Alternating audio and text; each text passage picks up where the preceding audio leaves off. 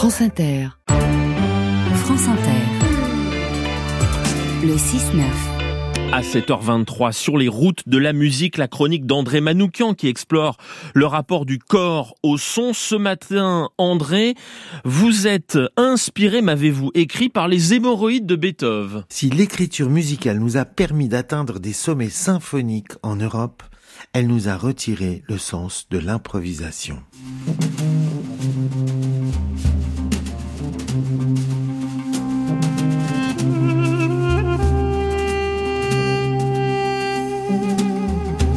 Il ne nous reste que deux modes en Occident, le mode majeur et le mode mineur pour exprimer nos sentiments, pour provoquer joie ou tristesse. Quant au Moyen-Orient, aujourd'hui encore, ils en utilisent 50, 50 nuances de grec, comme dirait mon ami Jules, et en Inde, plus de 1000.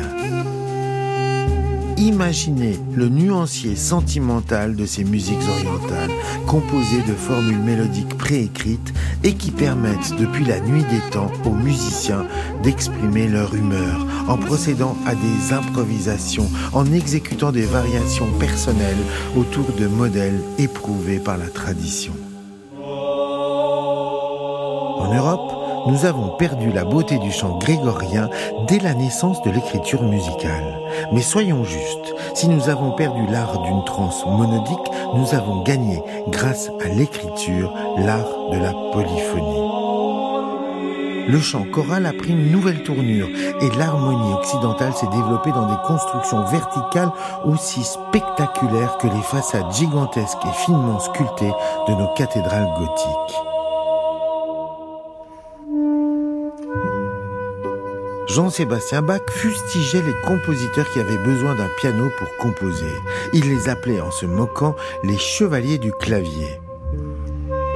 L'art de la fugue était une science mathématique qui nécessitait une page blanche et une plume pour y développer l'architecture complexe de plusieurs mélodies qui se croisent.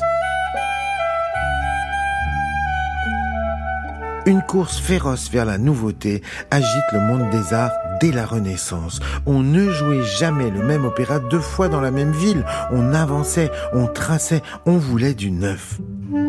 De nouveaux compositeurs, mais surtout de nouveaux styles apparaissaient quasiment à chaque génération. Songez qu'en moins d'un siècle en Allemagne, on va passer de l'art de la fugue et du contrepoint de Bach au style galant de Mozart, au pré-romantisme de Beethoven, jusqu'au romantisme de Schubert et de Liszt.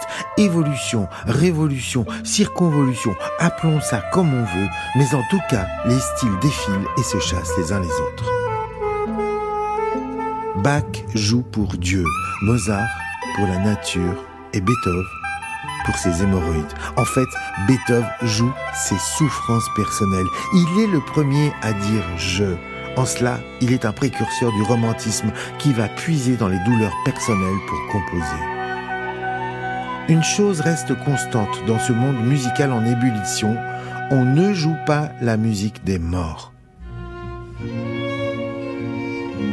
Bach est oublié dès le lendemain de sa mort. Il faut attendre Félix Mendelssohn, près d'un siècle plus tard, qui, après avoir découvert les partitions de la Passion selon Saint Matthieu, décide de jouer ce chef-d'œuvre futuriste du passé pour que l'on rende grâce au génie de Jean-Sébastien Bach et qu'il entre enfin dans l'éternité.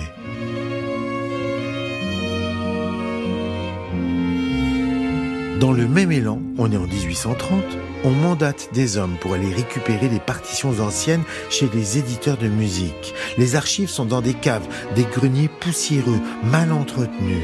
On compile, on collecte, on catalogue, on répertorie. Au passage, on commet des erreurs. La lettre à Thérèse devient, à cause d'une tâche, la lettre à Élise. Bref, on découvre la notion de patrimoine. Fait funeste accompagnant cette bonne nouvelle, on décide de cesser d'enseigner l'improvisation aux musiciens. Ils se consacrent désormais à l'interprétation des génies du passé. On leur enlève la liberté de s'exprimer pour les transformer en récitants. Pendant ce temps, au Moyen-Orient, le joueur d'oud continue de compter, le canoniste de s'exposer, le flûtiste de s'épancher, et le darboukiste de s'extérioriser.